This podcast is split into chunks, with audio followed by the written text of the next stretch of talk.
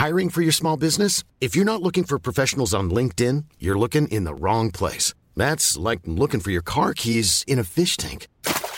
LinkedIn helps you hire professionals you can't find anywhere else, even those who aren't actively searching for a new job but might be open to the perfect role. In a given month, over 70% of LinkedIn users don't even visit other leading job sites. So start looking in the right place. With LinkedIn, you can hire professionals like a professional. Post your free job on linkedin.com slash people today. Bonjour à toutes bah, et à tous. Oula. Bienvenue dans le podcast La Sœur. Et ouais, c'est vrai. It's real. It's real. Mais... Pris par surprise. Please pas surprise. What a pleasant surprise. Donc aujourd'hui, les gars, on va parler, vous nous l'avez demandé, et on s'exécute de Gable, Gable Stevenson, qui est un véritable phénomène de lutte. Il a remporté en lutte, euh, en lutte aux Jeux Olympiques, en freestyle wrestling, euh, la médaille d'or dans la catégorie des moins de 125 kilos.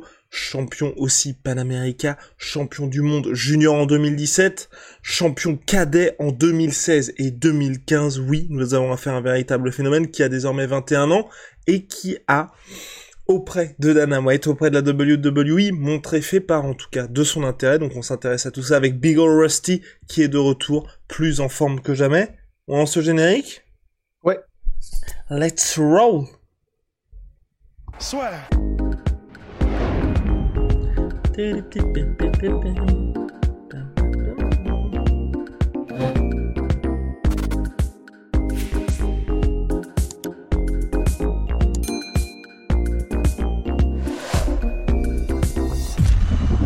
Alright.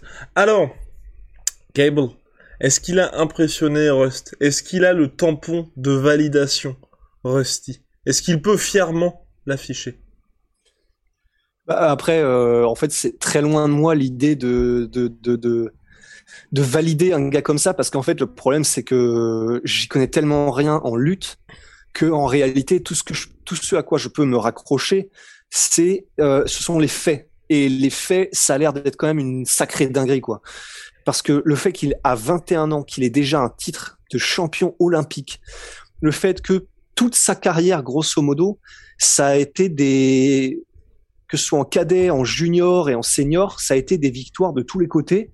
Ça a l'air d'être vraiment un prodige en fait. En plus de ça, c'est 21 ans et c'est en poids lourd. C'est exceptionnel. Enfin c'est il a été champion deux fois NCAA en lutte euh, aux États-Unis.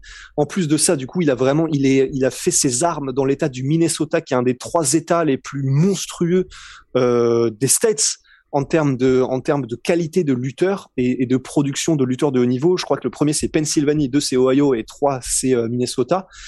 Et et donc là, champion olympique, il grosso modo, il écrase tout sur son passage en fait.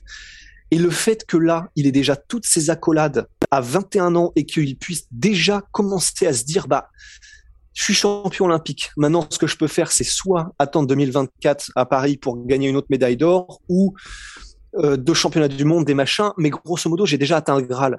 Donc, à partir de là, maintenant, j'évalue mes options et soit je vais euh, à la WWE pour faire du catch, soit je vais à l'UFC, soit euh, je retourne à l'université, c'est ce qu'il disait, soit je continue à faire de la lutte euh, aux States. Et le fait de se dire que à cet âge, il est capable d'avoir autant d'options, c'est complètement fou en fait.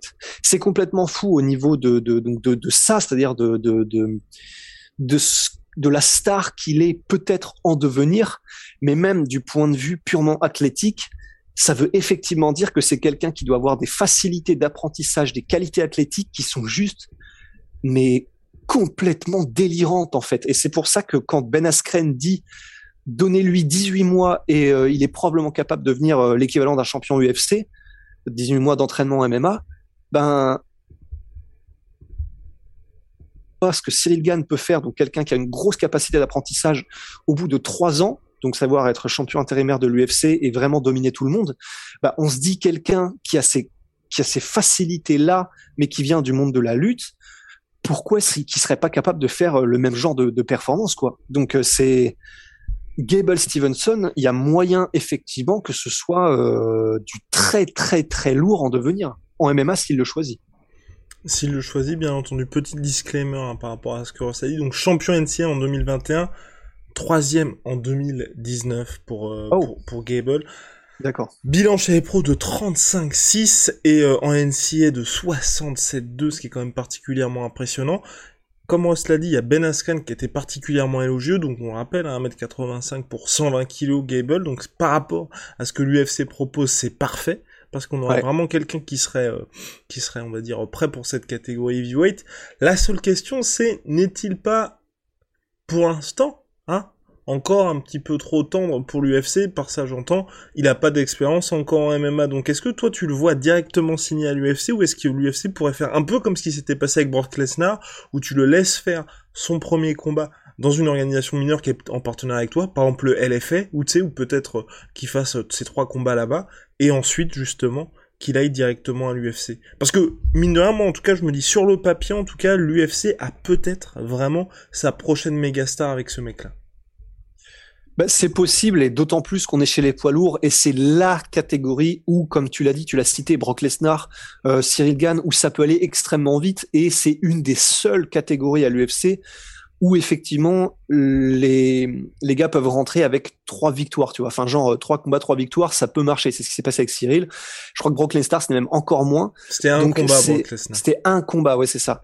Donc euh, ça peut aller extrêmement, extrêmement vite. D'ailleurs, le parallèle est vraiment intéressant avec Brock Lesnar parce que pareil, Brock Lesnar était un espèce de monstre de la lutte aussi euh, aux States et euh, et on sait la carrière qu'il a eu après. Donc je, je, pense malgré tout effectivement parce que je crois que ça ça ne se serait jamais fait que l'UFC prenne quelqu'un qui est à 0-0. Donc effectivement, je pense que l'UFC va juste vouloir qu'il fasse un, deux, trois combats dans une organisation mineure, juste être sûr en fait, être sûr qu'il va pas craquer, être sûr que il va pas se faire mettre KO par un mec euh, parce qu'en fait en striking, ben même s'il apprend vite, il a comme un peu genre Aaron Pico, tu vois, il est extrêmement bon, mais il peut se faire surprendre dans les transitions malgré ses gros backgrounds en lutte, en boxe machin. Donc je pense que l'UFC va juste vouloir s'assurer, juste s'assurer avec un, deux, trois combats qu'il est frais, qu'il peut le faire, que c'est bon, toutes les promesses sont tenues et qu'il va se passer quelque chose et après le prendre immédiatement. Mais euh, je pense pas effectivement qu'ils vont faire comme euh, une AJ McKee avec le Bellator, c'est-à-dire genre euh, du premier combat Bellator euh, jusque jusque jusqu'à ce que qu'il devienne champion ou quoi quoi. Je ne suis pas d'accord. Moi, je pense que l'UFC va le signer directement s'ils ont l'occasion de le signer. Parce que là, mine de rien, le fait, tu vois, qu'il ait fait un petit. Eh, salut, salut à la WWE, un petit. Salut Dana White. Je pense qu'à mon avis, tu vois, il fait un monter les enchères et deux L'UFC, ils peuvent être tentés. On se souvient, ça n'avait pas marché, mais ils avaient essayé de faire ça avec CM Punk, donc qui avait fait ses débuts euh, à l'UFC directement. Et là, je pense qu'on est dans un monde, tu vois, quand tu regardes justement euh, Clarissa Shields, qui elle commence directement au PFL, directement dans le grand bain, dans une, au sein d'une grosse organisation. Le cas AJ McKee qui montre, mine de rien, que ça peut marcher. Aaron Pico, ça n'avait pas marché au Bellator, comme tu l'as dit. Mais c'est vrai qu'AJ McKee, ça, ça a marché aussi. Je pense que l'UFC, ils peuvent se dire, et puis même là, mine de rien, avec Cyril, ok, il était à 3-0, je te rejoins complètement, mais c'était quand même très tôt dans sa carrière, dans le sens où il, avait un an de MMA derrière lui, il était déjà à l'UFC.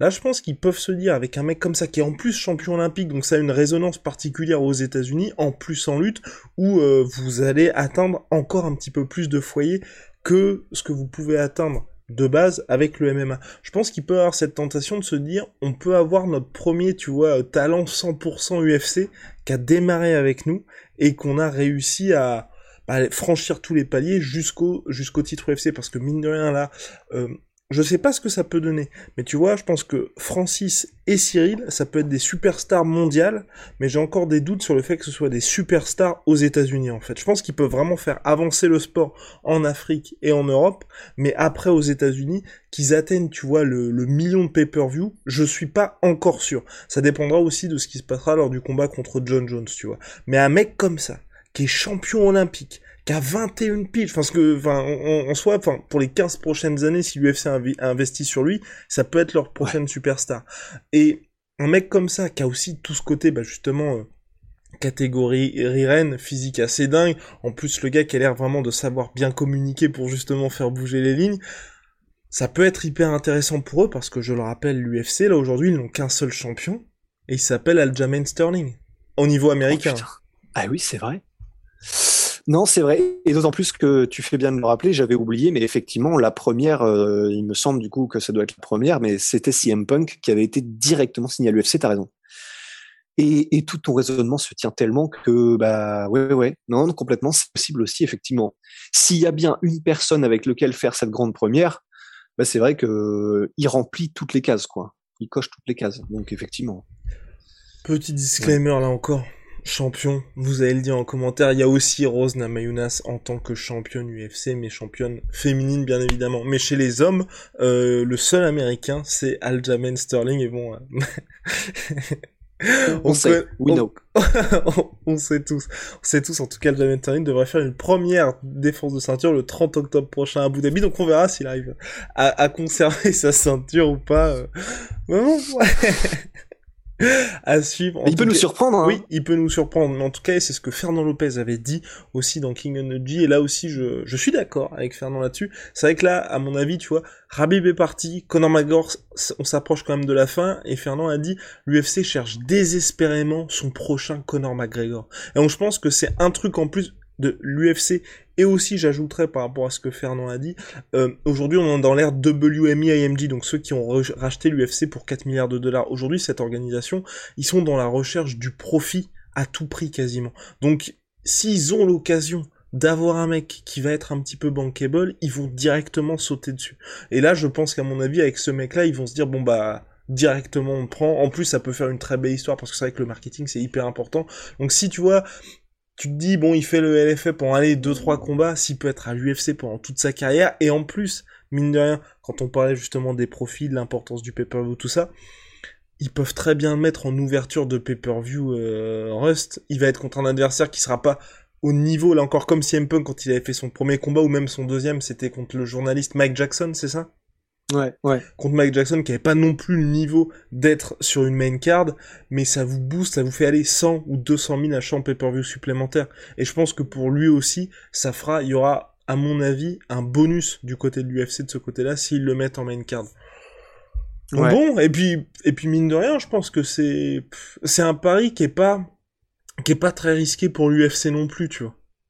Ouais, non, non, bah non, c'est clair. Enfin, de toute façon, euh comme il coche absolument toutes les cases, c'est clair que l'UFC n'a pas vraiment grand risque à le mettre. Euh, d'autant plus que là, c'est sa médaille d'or qui a vraiment fait exploser complètement sa, traction médiatique. Mais c'est pas demain qu'il a envie ou pas de signer à l'UFC. Il lui faut encore euh, un an, peut-être deux ans, etc. Donc là, il a le en plus pendant ces deux années de faire vraiment monter la sauce. Donc là, déjà, il est extrêmement populaire. Alors évidemment, il y a le fait que c'est très récent, la médaille d'or, il y a quelques jours, etc. Mais là, ça peut, on va, voir comment ça évolue. Ça peut aller dans un sens comme dans l'autre.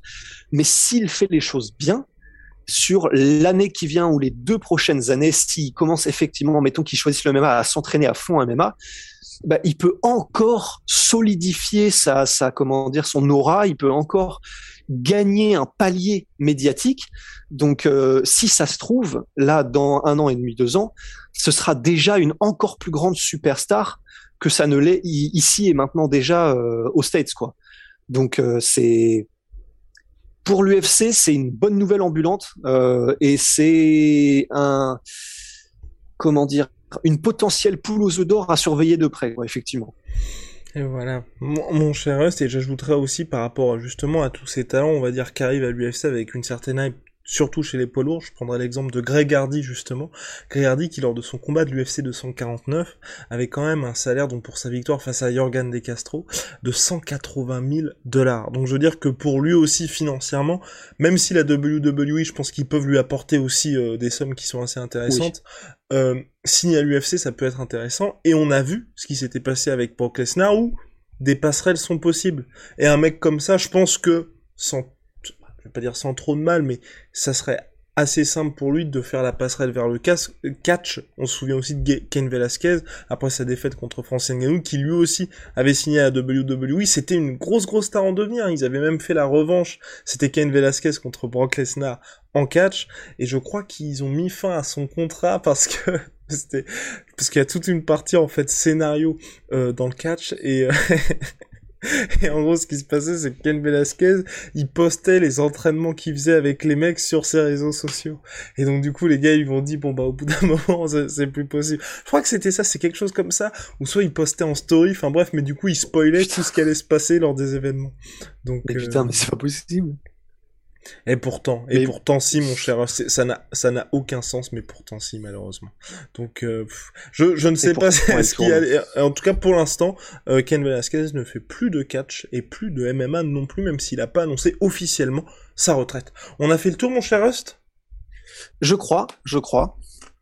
Et bah formidable. Bah on vous dit à la prochaine. En tout cas, on espère que cette petite introduction sur euh, Gable vous a intéressé. J'espère moi que ça avancera sérieusement pour lui dans le sens où Là, on a vu énormément de mecs qui faisaient des petits appels du pied à l'UFC ou à d'autres organisations et que ça ne se concrétisait pas. Là, on a un mec qui a 21 ans, si tout se passe bien sur le papier et qui signe dans le bon gym, ça peut être monstrueux pour lui, mais vraiment monstrueux. On peut avoir quelque chose qui, parfois voilà, vraiment la naissance d'un véritable phénomène et qui en plus au regard des talents qu'il y a actuellement à l'UFC dans cette catégorie weight bah il pourrait leur poser problème. Donc franchement moi je, je signe vraiment à fond pour lui mais non mais pire que ça parce qu'en fait je pense que pour qu'on se rende bien compte je pense qu'il faut vraiment qu'on mette le stress le qu'il faut vraiment qu'on qu'on mette particulièrement en lumière. Je sais qu'on l'a déjà mis dit mille fois là pendant ce podcast mais 21 ans, donc on dit que Cyril Gann c'est un c'est un prodige du MMA, on dit qu'il est encore jeune dans sa carrière chez les poids lourds. Il me semble qu'il a 31 ans. C'est très c'est jeune pour les poids lourds, il a encore de très belles années devant lui, Cyril, etc. Il a 10 ans de moins que Cyril. C'est insensé. Pour un poids lourd, c'est insensé. Donc après, euh, pareil, on va pas se lancer dans des trucs parce que sinon on va on va repartir pour des heures. Mais tu vois, c'est un peu comme Tyson, c'est-à-dire que il peut aussi très bien se passer ce qui se passe dans beaucoup de cas, c'est que il va avoir ses meilleures années là pendant 2, 3, 4 ans, et en fait après, pour des raisons qui sont soit extra sportives, soit sportives, parce qu'il va en avoir un petit peu euh, marre ou qu'il y aura une usure ou quoi que ce soit. Et si ça se trouve, en fait, genre après 26, 27 ans, ça va, ça va partir complètement à volo, tu vois, on n'en sait rien. Mais ce qui est sûr, c'est que là, pour au moins les 3, 4, 5 années qui viennent, je pense, parce que après c'est vraiment l'inconnu, ça va être, il y a des risques que ce soit effectivement monstrueux. C'est historique d'avoir cet âge-là. En MMA, s'il se ramène à l'UFC à cet âge-là et qu'il commence à dégommer, ça va être historique aussi. Donc euh, ouais ouais non ça la l'histoire est en marche quoi. Non prometteur et puis même bah, quand on pense à son run aux Jeux Olympiques c'était assez monstrueux parce qu'en finale il a battu le mec qui était trois fois champion du monde en titre et en demi-finale bah, il avait quand même battu, ou en demi-finale, ou un petit peu plus tôt, justement, dans le tournoi Polo, il avait battu le médaillé d'or olympique des JO 2016. Donc en plus, c'est un, on a un petit tombeur de géant entre, nos mains. Donc rendez-vous compte là du potentiel assez stratosphérique. Bref, Breaking news, breaking news. Gable Stevenson, on en parlait avec Big Rusty, et bah ça y est, ça vient de tomber. Euh, il a échangé avec John Jones, donc il a commenté un post Instagram de John Jones, et John Jones a répondu, si tu es sérieux à propos du MMA, j'espère que tu vas décider de t'entraîner ici à Albuquerque. Donc John Jones fait bien évidemment référence à son club, à son gym de Jackson Wink MMA, et Gable Stevenson a répondu, envoie-moi un message, je veux venir et bah, m'entraîner avec toi, donc justement vraisemblablement en lutte, puisqu'elle a dit I'm a roll. Donc voilà, donc selon toute vraisemblance, le phénomène est sérieux quant à ses attentions MMA. On est ravi en plus avec John Jones, qui n'est autre que l'un des plus grands de tous les temps dans la discipline. C'est formidable, c'est fantastique. Mon cher Rust, on va se quitter là-dessus. Big shout out, vous le savez, my sweet pea. My sweet pea moins 38% sur tous mes protéines avec le code la sueur. Euh, Venom, sponsor de l'UFC, et sponsor de la sueur, vous le savez. Tac, oula, tac, ici. Et euh, bah, puis voilà, on se retrouve très vite pour de nouvelles aventures. Merci de votre fidélité, bien évidemment. Si ça vous a plu, un petit pouce bleu, un petit abonnement, ça nous aide énormément. On est également sur toutes les plateformes de podcast audio, Apple Podcast, Google Podcast, Spotify et j'en passe. À la prochaine. À la prochaine.